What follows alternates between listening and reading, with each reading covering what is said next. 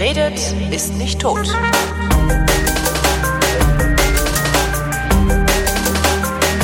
Willkommen zum Geschichtsunterricht einer Koproduktion von Vrindt und DLF Nova und aus Köln zugeschaltet, wie immer, Matthias von Hellfeld. Hallo Matthias. Sei gegrüßt, mein Lieber. Thema heute Boko Haram. Das sind diese Islamisten, die irgendwie, ja, allen die Köpfe abschneiden. Ja, und so Kinder ähnlich. entführen. Nee, vor allen Dingen Mädchen, ne? Genau. Ja. Ähm, ja, also Boko Haram ist ja erstmal ein komisches Wort. Wo kommt es eigentlich her? Was heißt es eigentlich? Ja, das kann man das? sich, äh, wir selber sagen einfach Boko Haram und so. Dann, ne? Also eigentlich heißt es ganz genau übersetzt Bücherverbot oder auch etwas weiter gefasst Bildungsverbot. Und das bedeutet, dass ähm, alles das verboten werden soll, im Sinne von Boko Haram jedenfalls, was in irgendeiner Form einer westlichen Erziehung nahe kommt. Ähm, weil das natürlich logischerweise so ein bisschen auch mit äh, den islamischen Vorstellungen äh, möglicherweise jedenfalls konterkariert. Ich sage mal so ein Beispiel, also die Gleichstellung von Mann und Frau, das ist für Boko Haram äh, nicht geltungs, das, das geht einfach nicht. Und westliche Gesetze äh, werden natürlich auch nicht akzeptiert. Dafür wird die Scharia, ähm, das islamische Recht also ähm, hervorgeholt. Und insgesamt kann man sagen, Boko Haram plädiert dafür, einen Gottesstaat aufzubauen. Was das jetzt genau eigentlich ist, kann man sich möglicherweise im Iran anschauen. Aber auch dort gibt es natürlich schon Aufweichungen und ähm, Lücken, in die man so ein bisschen hineinkommen kann, obwohl der Iran natürlich ein sehr strenger, ähm, tatsächlich nach äh, Scharia ausgerichteter Staat ist, aber trotzdem Da, die, die Menschen im Iran ducken sich aber, also zumindest gefühlt Ähm. Ja, ja. ducken die Menschen sich schon, seit es diese Idee vom Gottesstaat da gibt, äh, erfolgreich drunter weg. Ja. Das finde ich eigentlich das Faszinierende am Iran. Aber es ist dann Ja, wieder es eine gibt eigene Sendung. Ne? Es ist eine eigene Sendung. Es gibt so eine Art Modus Vivendi möglicherweise. Das kann ich auch nicht so ganz genau beurteilen. Aber der Gottesstaat sozusagen als Begriff, also die Geltung des, der Scharia in diesem Falle und die komplette Ausrichtung des gesamten öffentlichen Lebens eben auf äh, den Koran oder die Scharia, das ist das, was damit gemeint ist. Und das wiederum steht nun wirklich konträr zu dem, wie wir hier im Westen organisiert sind. Und deswegen ist Boko Haram also vom Begrifflichen her und von der äh, Idee her zunächst einmal ähm, eine Organisation, die eben all das ablehnt und damit ähm, insofern äh, auch konträr zu uns steht und deswegen eben auch hier so viel Angst und Schrecken verbreitet. Ähm, wo kommen die denn her? Also Also ist das gegründet. auch, auch so Überbleibsel eines, eines ja, Bürgerkriegs? Nee, ähm, naja, also wir sind in Ländern unterwegs, also Nigeria, sage ich mal, oder Sudan, da ist Bürgerkrieg und Ungerechtigkeit und soziale Schieflage sozusagen an der Tagesordnung. Ähm, zunächst einmal, äh, Boko Haram wird ähm, auf das Jahr 1999 taxiert. Also da ungefähr muss es entstanden sein. So ganz genau weiß man das nicht. Ähm, und ähm, zu der Zeit kann man auch so versuchen, so ein bisschen herauszufiltern. Es gibt so erste Demokratisierungsansätze in Nigeria und dagegen sozusagen äh, gibt es eine soziale Organisation, das muss man jetzt wirklich mit äh, deutlich unterstrichen sagen, äh, die sich möglicherweise jedenfalls gegen äh, derartige Prozesse gewendet hat und die gegen diese schreiende Ungerechtigkeit, die in diesen Staaten eben zu sehen gewesen ist, sich am Anfang zu, zunächst einmal ähm, gewehrt hat. Und wir haben jemanden gefragt, der sich mit Boko Haram tatsächlich sehr auseinandergesetzt hat. Das ist ein Journalist, Wolfgang Bauer heißt er, und er arbeitet für die Zeit in Hamburg. Und äh, der hat ein Buch geschrieben über Boko Haram und den haben wir gefragt, wo eigentlich die Ursprünge herkommen und wo, wo eigentlich Boko Haram letzten Endes mal irgendwann verwurzelt gewesen ist. Boko Haram hat nicht angefangen als eine Organisation, die den Menschen die Köpfe abgeschnitten hat, sondern die haben als soziale Bewegung begonnen. Nigeria ist extrem zersplittert und geteilt in einen sehr armen Norden und einen ja, relativ reichen Süden. Im Süden äh, sind dort die Ölquellen. Der Norden ist ziemlich zurückgeblieben. Und der Reichtum, den es dann im Norden gibt, ist in den Händen weniger Familien und weniger Politiker. Und jeder, der da in der Region lebt, sieht jeden Tag diese schreiende Ungerechtigkeit. Und Boko Haram trat auf in der Tradition etlicher Vorgängerorganisationen, die dagegen angepredigt haben, dass die Korruption so tief verwurzelt ist, dass man sich aus eigener Kraft nicht nach oben arbeiten kann. Und in diesen Traditionen sind dem Einzelnen sehr enge Grenzen gesetzt, besonders jungen Leuten. Und Boko Haram hat da eine Alternative geboten. Ja. Und wie kommt, also ich meine, das, äh, du gehst gegen Korruption vor und äh, bist dann irgendwann selber, also ich meine, die sind ja selber korrupt. Auf ihre Weise. Die entführen Kinder, die äh, hacken Menschen den Kopf ab. Das ist doch naja, also, das ist natürlich, das ist natürlich ein Prozess gewesen, der äh, irgendwann da geendet ist, wo er sich jetzt befindet. Und ähm, das Problem war einfach, die haben äh, dagegen gepredigt, wie wir eben gehört haben. Sie haben versucht, äh, die Situation, die soziale Lage zu ändern. Sie haben gemerkt, dass das nicht geht. Das haben mit ihnen viele andere gemerkt, junge Leute vor allem, wie eben gesagt wurde, die eben kein, keine Chance auf einen guten Job hatten, keine Chance auf ein vernünftiges Leben. Und dann begannen sie tatsächlich ähm, zunächst einmal mit Anschlägen ähm, auf staatliche Einrichtungen, auf Behörden, auf Gerichte, auf Polizeistationen. Ähm, und das Ganze wurde dann äh, innerhalb von, sagen wir mal, ungefähr zehn Jahren dann tatsächlich stark radikalisiert, weil ähm, es ein Ereignis gab, das also offenbar jedenfalls bei einigen oder bei vielen das fast zum Überlaufen gebracht hat. Der Gründer von Boko Haram war Mohammed Yusuf mhm. oder Mohammed Yusuf und äh, dieser wurde 2009 bei einer Militäroffensive gegen Boko Haram äh, festgenommen und dann äh, wanderte er also in Polizeigewahrsam haben. Dort soll angeblich jedenfalls ein Geständnis aufgenommen worden sein von ihm, das äh, im Zusammenhang steht mit einem äh, blutigen und tödlich für viele tödlich verlaufenden Aufstand in einer nigerianischen Provinz. Und anschließend wurde einfach so und ohne weitere Erklärung sein Tod verkündet. So, Nähere Umstände wurden nicht erläutert. Und die einen sagen jetzt, ähm, der ist bei einem Fluchtversuch erschossen worden und die anderen sagen, der ist einfach im Polizeigewahrsam regelrecht hingerichtet worden. So, und dann kann man sich ja relativ schnell vorstellen, ähm, das radikalisiert Leute, die vielleicht bis dahin nicht so radikal waren oder die möglicherweise zumindest, versucht haben. Zumindest in deren Verständnis nicht so radikal. In unserem ja, Verständnis sind die ja schon in, in ihrer Gründung radikal gewesen. Ne? Naja, auf der anderen Seite, wenn du gegen Korruption und gegen soziale Missstände angehst, da bist du noch nicht radikal, sondern hast zunächst mal, also jedenfalls meine Sympathie. Ähm, natürlich ja. ist es dann ab einem bestimmten Zeitpunkt dann nicht mehr, aber äh, der Punkt sozusagen, dass das umkippte, den kann man, glaube ich, damit festmachen. Mhm. Und ähm, das Gleiche gilt dann auch für den, der dann nachgefolgt ist. Also einer seiner Nachfolger ist der berühmte Abu, Abu Bakr Shekau. Ähm, das ist ein Mensch, der ähm, seit drei, vier Jahren immer mal wieder für tot erklärt wird und dann taucht aber wieder ein Video auf und man weiß nicht so genau, ist er möglicherweise schon seit drei oder vier Jahren wirklich tot und diese Videos wurden mal vorsorglich irgendwann aufgenommen und jetzt ab und zu mal ins Netz gestellt, damit man denkt, er lebt noch. Oder wird der Tod von seinen Gegnern vermeldet, um sozusagen das Rückgrat und die Ideologie dieser Leute zu brechen. Ähm, also also irgendeiner hat hier Fakes am Start und insofern ähm, soll möglicherweise einfach auch Zweifel in den Reihen von Boko Haram ähm, gesät werden.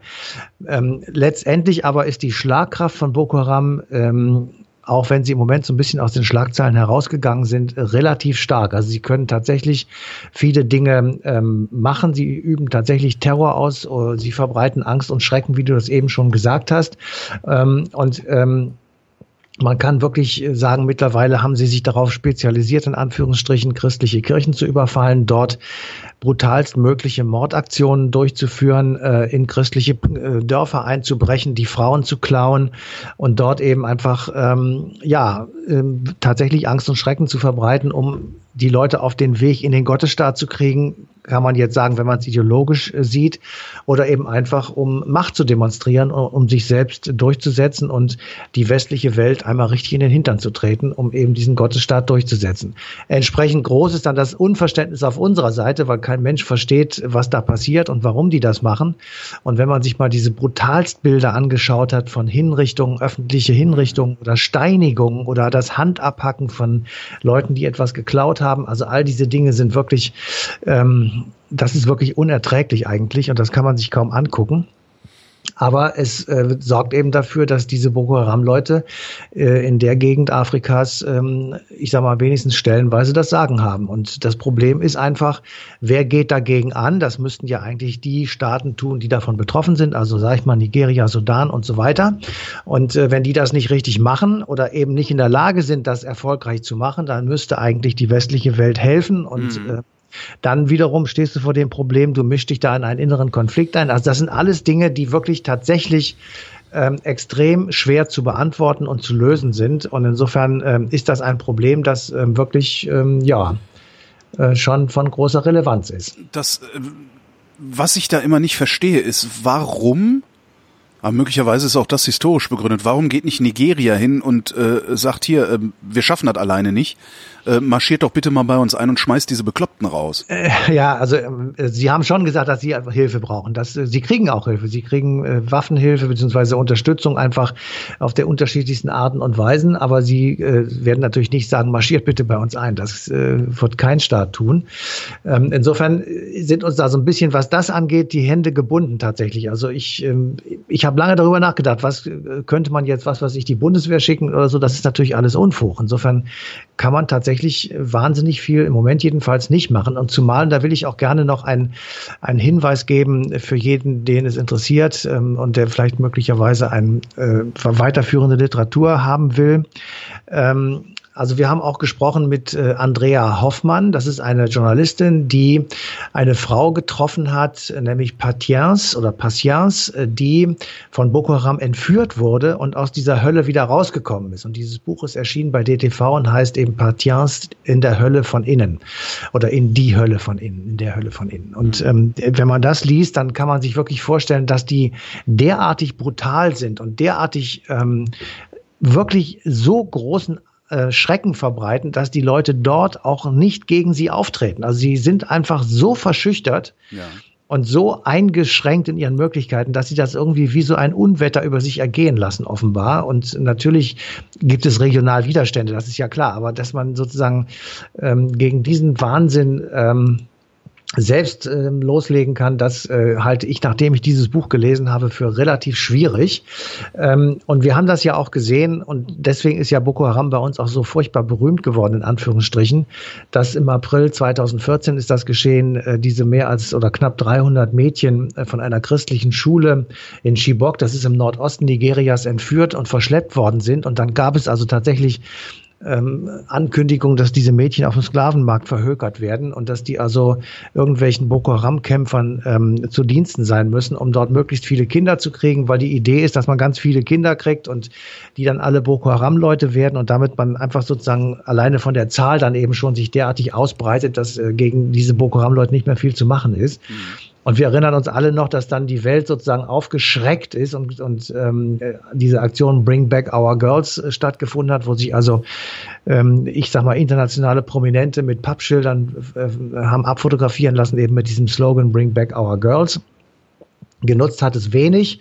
Ähm, bis 2016, also zwei Jahre lang, ist überhaupt kein Mädchen äh, freigekommen. Ähm, die ersten wurden eben 2016 wieder freigelassen. 2017 folgten dann nochmal so ungefähr 80 ähm, Mädchen, die freigelassen wurden. Und es fehlen immer noch mehr als 100, äh, die eben entweder verschollen, gestorben oder in den Händen von Terroristen äh, von Boko Haram sind oder eben äh, sozusagen diese, diese Brutalität weiter ertragen müssen. Ähm, und insofern ähm, hat, hat Boko Haram dann, ich, ich sage es ja etwas drastisch, mal der ganzen Welt gezeigt, ihr könnt uns alle mal am Arsch lecken, wir machen das einfach. Und ähm, das ist tatsächlich eine Art von ähm, ja, wie soll man sagen, Hilflosigkeit, die sich da breit macht, äh, dass man wirklich sagt, also ich habe keine Ahnung, wie wir das, ich sag mal, ohne ähm, ja, massiven Militäreinsatz sozusagen lösen sollten. Ähm, wir sind dann oft gefragt worden bei der Recherche, auch im Moment ist da ganz äh, ruhig irgendwie, man hört ja gar nichts davon, das stimmt. Ähm, es gibt tatsächlich auch wohl hinter den Kulissen Bestrebungen, sich mit anderen Terrororganisationen zusammenzutun, möglicherweise Al-Qaida und ähnliches, wo man dann sagt, dann verschwindet der Name Boko Haram so ein bisschen aus der Öffentlichkeit, aber viele von denen sind meinetwegen, ich fantasiere jetzt mal hinter Al-Qaida verschwunden oder hinter irgendeiner anderen Terrorgruppe dass sie einfach von sich aus aufgeben und sagen, wir hören das jetzt mal auf, weil wir irgendwie de, der Einsicht sind, dass das schlecht ist, was wir tun. Äh, diese naja, nee, Hoffnung ja, nee, ist das, falsch. Ja, das, das ist klar. Aber was spricht denn eigentlich, ja gut, solange die innerhalb Nigerias ag agieren, ähm, lässt sich ein Militäreinsatz nicht unbedingt rechtfertigen, aber ich meine, es, gab auch eine weltweite Koalition, die äh, Europa von den Deutschen befreit hat. Ja, das liegt dazu, ja, ja. Ähm, ähm das möglich ist das. Ja, das liegt, also ich habe das auch überlegt, als äh, was, wo ist der Unterschied sozusagen? Natürlich, es gibt nur einen massiven Unterschied, das will ich jetzt nicht alles erklären, aber ähm, man kann sowas nicht einfach so machen. Und das ist auch heute eine andere Situation als, ich sag mal, 1940 oder sowas. Ähm, da, da sind schon andere Kräfte am Werk und andere Dinge, die da zu berücksichtigen sind und auch andere Verknüpfungen. Ähm, überleg dir mal einfach die Abhängigkeit möglicherweise auch von Rohstoffen aus Nigeria, also Öl haben wir gerade genannt und ähm, all diese Dinge spielen da eine Rolle. Ähm, wir haben das Problem auch ähm, gehabt bei ISIS und äh, der Bemächtigung von Ölquellen, die dann also viel Geld ins Land brachten oder zu ISIS brachten und so weiter. Also wir haben, das ist eine etwas kompliziertere Situation, sage ich jetzt einfach mal, als seinerzeit. Und ähm, solange äh, die Regierung das nicht äh, von sich aus sozusagen äh, wollen, also tatsächlich den Einmarsch akzeptieren würden. Also wir reden jetzt hier über, über Kriegssituationen, das ist ja nicht eigentlich mein Beruf, aber ja, ähm, solange äh, kann man das sowieso nicht machen. Also das ist, äh, da muss man einfach gucken, dass man versucht, diese Leute aus seinem eigenen Land rauszuhalten. Und ähm, ja, dann muss man halt gucken. Äh, warum sollte Nigeria, warum sollte ausgerechnet die Nigeri nigerianische Regierung äh, danach fragen? Die sind ja selbst korrupt bis ins Mark. Das wollte ich jetzt so nicht das sagen, aber das stimmt natürlich, dass natürlich auch dort äh, die, ich sag mal, zumindest mal die Möglichkeit besteht, dass eine Regierung mit denen zusammenarbeitet, weil sie sich davon auch irgendwas, was auch immer erhofft und ähm, es, es gibt ja wohl auch Hinweise, dass das schon das ein oder andere Mal passiert ist, aber äh, trotzdem, wenn du wenn du dir das mal vorstellst, dass da ein ganzer Kontinent möglicherweise von solchen und ähnlichen Organisationen dann eines Tages überzogen sein wird, weil das hat natürlich Nachahmer, das hat Leute, die, ja. die sagen sich, wir wollen diese Welt, äh, wie es hier in New York oder in Paris und, und Berlin ist, wollen wir einfach nicht. Und ähm, muss man ja auch, muss man ja auch nicht, aber sie deshalb gleich so zu machen wie äh, ISIS ja. oder Boko Haram, das ist ja äh, ja, das ist was, das was, ist was ich, was ich nie verstehen werde. Also man, man, man muss keine kein, kein, kein Staatswesen nach äh, westlichem Vorbild haben oder sowas. Aber wie wär's denn, wenn wir oder wenn die, wir haben es ja wenigstens einigermaßen hingekriegt irgendwie, ähm, dass sie wenigstens auf, also wenigstens ein Gewaltverzicht, ja? Also das, was, was, was eigentlich ja Europa oder den Westen auszeichnet, dass wir, dass wir, auf, dass wir einen Gewaltverzicht, äh, uns auf einen Gewaltverzicht geeinigt haben und die Gewalt an, die, an den Staat übertragen haben und hier äh, ja, Regierungen mit friedlichen Mitteln aus dem Amt werfen können äh, und, und nicht Köpfe abhacken müssen. Es, das ist mir ein, ein echtes ja. Rätsel, warum das anderswo nicht auch funktioniert, weil die können ja sehen, dass es funktioniert. Also ja. es ist ja nicht mehr irgendwie so eine theoretische Spinnerei von Rousseau oder irgendwie sowas, äh, wofür es kein Beispiel gab, weil die, klar, die sehen auch, was wir für Probleme haben, aber äh, die sind ja jetzt nicht größer als das Problem, jederzeit den Kopf abgeschnitten zu kriegen, wenn du nicht der Meinung des äh, äh, äh bärtigen Typen da hinten in der Ecke bist. Das, ja, das, das ist schon ist richtig. Echt schleierhaft. Also bevor du dich jetzt weiter aufregst, ähm, nee, ich möchte mich ja nicht auf. Ich, ich, ich würde das gerne verstehen. Wenn ich mich aufregen ja. würde, dann wäre ich weiter weg vom Mikrofon und würde mich so anhören. Genau. Also ähm, ich will nur eins sagen. Also wir haben hier vermutlich der, der Schlüssel für das, was du gerade beschrieben hast, auf unserer Seite hier im Westen, ist tatsächlich die Zurückdrängung des Religiösen oder der Religion ins Private. Also die Trennung von Kirche und Staat, die natürlich in Deutschland so ein bisschen anders ist als woanders, aber in der Regel ist es ja tatsächlich durchgehalten in der westlichen Welt, dass die Kirche das eine und der Staat das andere ist. Mhm. Äh, in dem Moment oder in der Zeit, als Religion und äh, Staat oder Kirche und Staat verschmelzt waren, als also Päpste und Bischöfe und Kardinäle äh, viel zu sagen hatten, war die Situation auch bei uns eine völlig andere. Äh, dort, wo wir jetzt reden, also von Nigeria und Sudan oder eben von Boko Haram, ist ja genau der Punkt andersrum. Die versuchen ja Kirche und Staat wieder zusammenzukriegen, indem sie einfach sagen, wir, wir organisieren uns nach der Scharia. Mhm. Da, das ist relativ simpel. Da hältst du dich dran, da steht irgendwo geschrieben, so und so ist das. Und wenn du dich dran hältst, ist alles gut. Und wenn nicht, kriegst du Prügel. Ähm, das ist eine relativ einfache, zwar für uns brutale und auch makabre Art zu leben, aber sie ist relativ einfach, weil sie für, im Grunde genommen für jeden, der lesen und schreiben kann, relativ simpel nachvollziehbar ist. Jo.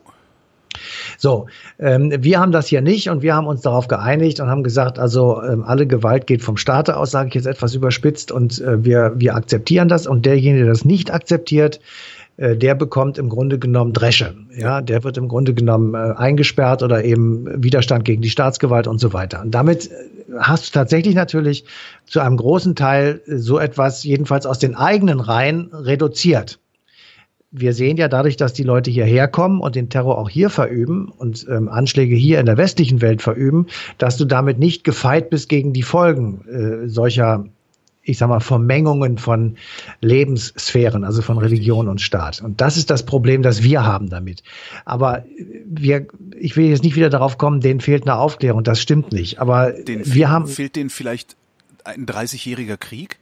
Äh, Der so ein, ein für alle Mal irgendwie klar macht, dass, Ja, aber- dass das, Aber entschuldige mal, der 30-jährige Krieg, der war 1648 Ja, zu Danach Ende, ja. Und noch 300 danach haben wir uns, ja. haben wir uns noch ordentlich auf die Nuss gegeben. Also insofern stimmt das eben nicht ganz. Aber ähm, äh, natürlich ist die Entwicklung Europas, ich sag mal, wenn man es so aus dem Nachhinein im, im Sessel betrachtet, relativ stringent. Also sie geht äh, Stückchen, Stückchen, Stückchenweise immer mehr in Richtung der Situation, wie wir sie heute haben, mit vielen Rückschlägen, mit vielen Katastrophen, mit vielen schweren Verbrechen von vielerlei Seiten. Aber ähm, man kann das, was weiß ich, von der Magna Carta bis heute schon eine rote Linie ziehen. Das ist immerhin von 1215. wenn man, Man oben, oben auf dem, wenn man oben auf dem Baum sitzt, sieht der Weg, wie man da hochgekommen Ja. ist, auch immer eindeutig um, aus. ungefähr Von unten, 800 Jahre ist das. Ne? Aber ähm, natürlich war das auch sehr kompliziert und sehr schwierig. Wenn wir uns jetzt sagen wir einfach mal 800 Jahre weiter in Afrika angucken, dann ist da möglicherweise auch so eine rote Linie. Sind. Das kann ich nicht beurteilen. Aber wir müssen tatsächlich einfach akzeptieren, dass ähm, wir unterschiedliche Entwicklungen mitgemacht haben. Afrika ist ein Kontinent, der im Übrigen in ganz vielen Bereichen dafür ges- mitgesorgt hat, unfreiwillig, dass es uns hier so, So gut geht. geht, Also ja. die Kolonialzeit ist ein, ähm, ein dauerhaftes äh, imperialistisches Kriegsverbrechen, was wir da begangen haben. Wir, wir Europäer, sage ich jetzt mal inklusive der Deutschen, die daran gar nicht so beteiligt waren, aber ein bisschen eben Immer, auch. immerhin noch beteiligt genug, ja. Immer noch, ja, aber ähm, also wir haben da ja auch äh, mit dafür gesorgt, dass eben solche Strukturen wie Korruption, wie völlig unfähige Regierungsstrukturen, wie ähm, fehlende äh, demokratische Erfahrungen, wie fehlende Möglichkeiten, sich selbst zu entwickeln durch Ausbeutung, durch, ähm, ich sag mal, den bewussten Dummhalten von Leuten, die aus der eigenen, also aus der Gegend da kamen. Das haben die Kolonialherren und die Landbesitzer ja mit, mit Strategie gemacht und haben einfach dafür gesorgt, dass eben ihnen keiner das Wasser reichen kann, wenn es um Bestellung des Bodens geht und wie man einfach Kaffeebohnen oder was auch immer äh, vernünftig anbaut und so weiter. Also all das ist ja mit auch unsere Schuld. Wir reden jetzt nicht von den Rohstoffen, die wir da rausgeholt haben, zum Schaden und Nachteil der Afrikaner, sondern ähm, wir, wir sagen einfach mal, diese Strukturen haben da eine lange Zeit ich sag mal, einen schlechten Boden bereitet. Ja. Und als wir dann da raus sind oder rausgeflogen sind, äh, ich sag mal nach dem Zweiten Weltkrieg grob gesagt, ähm, haben wir diese Länder so hinterlassen, wie sie damals waren und die Leute ihrem äh, beschissenen Schicksal, muss man es etwas drastisch sagen, einfach schlicht überlassen. Und das Ergebnis ist, dass eben in vielen Fällen dort sich Strukturen etabliert haben, die auch wieder schlecht sind. Ja, insofern äh, gibt es tatsächlich Länder in Afrika, die jetzt über 100, 150 Jahre in wirklich desaströsen Strukturen ähm, existieren und dass sich auf diesem Boden so etwas wie Boko Haram ausbreiten kann oder Al-Qaida oder IS oder wie immer die heißen mögen, das kann ich nachvollziehen. Erstens. Zweitens kann ich nachvollziehen, dass Leute in diesen Ländern einfach weil sie keine andere Möglichkeit haben, sich die Bibel oder den Koran oder so etwas zur Lebensgrundlage machen und danach eben auch streng leben. Und wenn sie das tun, dann sind sie in unseren Augen schon relativ radikal, weil das ist bei uns lange vorbei, dass jemand mit der Bibel in der Hand durch die Gegend rennt und sagt, hier steht geschrieben, wir müssen uns so und so verhalten. Oder mit dem Koran, das ist das Gleiche. Ja, und das ist, die, Insofern, das ist was, was du vorhin sagtest. Also da sind dann diese religiösen Schriften die einfache Antwort in einer unübersichtlichen Welt. Ja. so ist es, so ist es. Und äh, das, Und wie gesagt, was das, die als unübersichtlich betrachten, das ist nochmal eine ganz andere Hausnummer, als was wir als unübersichtlich betrachten. Ne? Also bei uns, aber- bei uns ist das Ergebnis der Unübersichtlichkeit ist ja das, der Glaube an Verschwörungstheorien oder Pseudowissenschaften und sowas. Ähm, aber wenn um dich herum die Welt zusammengebrochen ist, das ist ja ein ganz anderes Maß an Unübersichtlichkeit. Ja. Ja, ich will, ich Ja. will nur mal äh, auch noch viel näher liegend. Also äh, es sind ja jetzt gerade ganz viele Filme über Martin Luther gelaufen, 500 Jahre Reformation. Und wenn du dir überlegst, ähm, nimm einfach mal das Jahr 525 oder 530. Da waren die Bauernkriege gerade vorbei und es gab im Grunde genommen zwei Religionen. Das war 1000 völlig. meinst du, ne? Ja, was habe ich gesagt? 500, aber egal. Ja. Entschuldigung, 1500. 1530, sagen wir mal. Ähm, da gab es zwei Religionen. Zwei christliche Religionen. Das war für die Leute eine totale Verwirrung. Es hat tatsächlich zum Krieg geführt. Mhm. Ja, an so bescheuerten, würden wir heute sagen, bescheuerten Fragen, wie darf eine protestantische Kirche auf katholischem Grund gebaut werden? Ja. Das ist doch völlig wahnsinnig. Darüber gibt es einen Krieg, der 30 Jahre dauert, der ist natürlich jetzt nicht nur wegen dieser Kirchenfrage äh, sozusagen 30 Jahre lang. Da wurden dann viele politische Gründe mit hinein äh, geschrieben und getan, damit es eben so lange dauerte und damit eben andere, äh, äh, naja, andere politische Ziele auch erreicht werden konnten. Ist ja heute nicht anders. Ne? Aber genau, aber es war der Anlass, war eben Religionsfreiheit oder die Frage, wie man Religionsfreiheit organisiert. Sprich, wie organisiere ich mehrere Religionen in einem Land? Das, was wir heute haben, wir haben äh, im Grunde genommen alle Religionen hier, natürlich mit Schwerpunkt der beiden christlichen Religionen, aber ich sage jetzt mal, ähm, nimm mal die ähm, muslimische Welt dazu, die bei uns lebt, dann organisieren wir gerade das Miteinander von drei Religionen, wenn du, wenn du die beiden christlichen ja. als einzelne Religion nimmst. Das ist auch schwierig. Aber jetzt überleg dir mal, wie das ist, wenn du in einem Land lebst, das nicht so gut aufgestellt ist wie Europa mhm. oder wie Deutschland. Dann hast du soziale Probleme, du hast politische Probleme wie Korruption und wie falsche und schlechte Regierung und du hast dieses ja, ich sag mal, den Versuch der Religion, das mit einem Satz und mit einem Schwerthieb sozusagen alles zu lösen. Und dass da Leute drauf, ich sag mal, in Anführungsstrichen reinfallen oder sagen, ja, das ist die Lösung, das kann ich irgendwie nachvollziehen. Das ist jetzt nicht mein Weg, das ist auch ja. nicht richtig, das kann man auch nicht gutheißen, aber ich kann das nachvollziehen. Und gleichzeitig sagst du aber auch, ähm, im, Grunde, im Grunde können wir nichts für Afrika tun.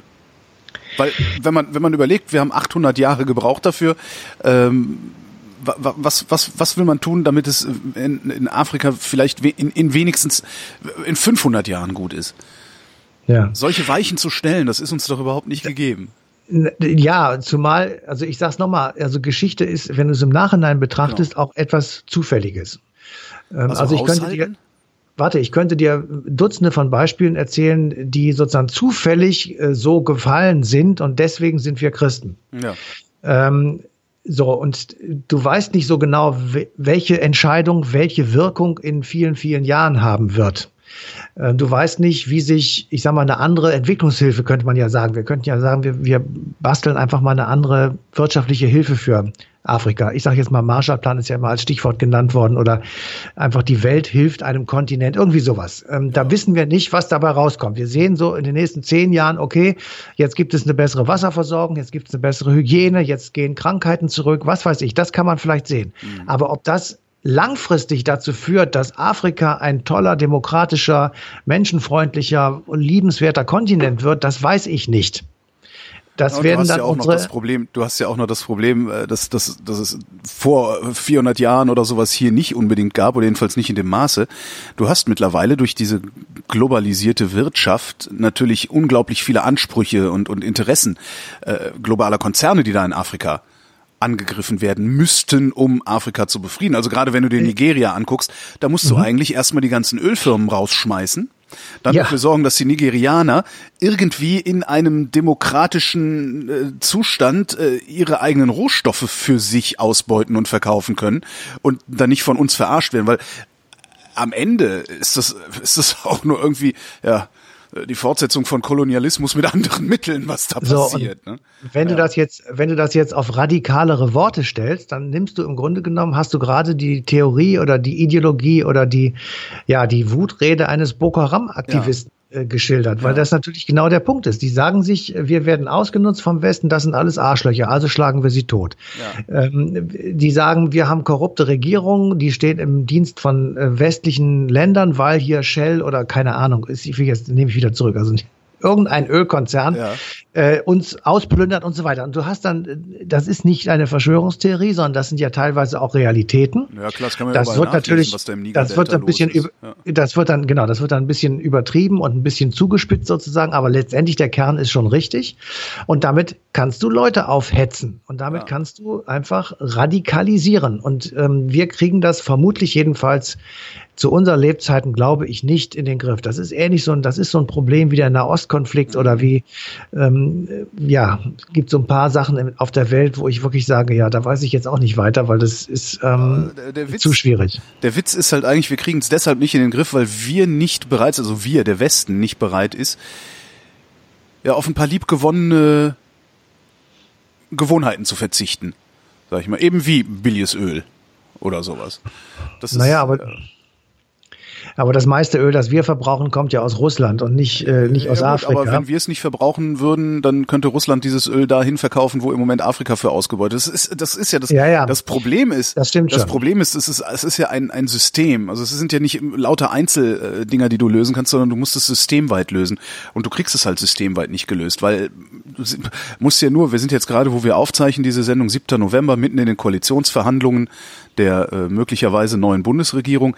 Du siehst ja da schon, was da los ist. Jeder weiß, was mit dem Klimawandel passiert. Jeder weiß, was zu tun ist. Mhm. Aber es wird überhaupt nicht darüber diskutiert, was zu tun ist, sondern nur, was zu lassen ist. Ja, ja zumal so die Zumal die Grünen heute am 7. November äh, 2017 signalisiert haben, dass sie mit dem äh, Schluss der Braunkohle, des Braunkohleabbaus jetzt doch kein genaues Datum mehr sagen Wahnsinn, wollen, sondern ne? da seien sie kompromissbereit. Da kann ich nur sagen, gute Nacht, das war's, weil ja. äh, die, die, die, das ist bescheuert. Es tut mir leid, das ist einfach bescheuert. Ja, aber das ist, letztendlich ist das ja, also gut, die Braunkohle ist jetzt tatsächlich ein nationales Phänomen. Ja, ja, das, aber deswegen auch alles Deutsch. Auch diese, diese, diese äh, Verbrennungsmotoren äh, nicht mehr neu zuzulassen. Es wird halt immer nur auf auf, auf, ja, im Grunde wird, wird nicht über den Tellerrand rausgeguckt, dass das auch sinnvoll sein könnte, dass irgendein Land vorangeht damit und dass es vielleicht das Land ist, das mit die besten Ingenieure der Welt hat, damit vorangeht. Das, ich glaube, solange wir uns nicht aus dieser Denkweise, aus dieser, dieser, dieser, ja, Regionalfixierung verabschieden, solange werden wir auch die Probleme des Globus nicht in den Griff kriegen. Jetzt hast du einen wunderbaren Kreis gezogen von Boko Haram und dem Terror, der dort verbreitet wird in Nigeria, zu, zu Kapitalismuskritik. Genau, wunderbar. Matthias von Hellfeld, ich danke dir. Bitteschön. Und euch danken wir für die Aufmerksamkeit und verweisen auf den, jetzt muss ich rechnen, auf den wievielten? Ach Gott. Auf den 26.11. 26.11. erst? Warte mal, so. Echt? Krass. Ja. Und euch danken wir für die Aufmerksamkeit und verweisen auf den 26. November 2017, denn da läuft die passende Folge Eine Stunde History auf DLF Nova.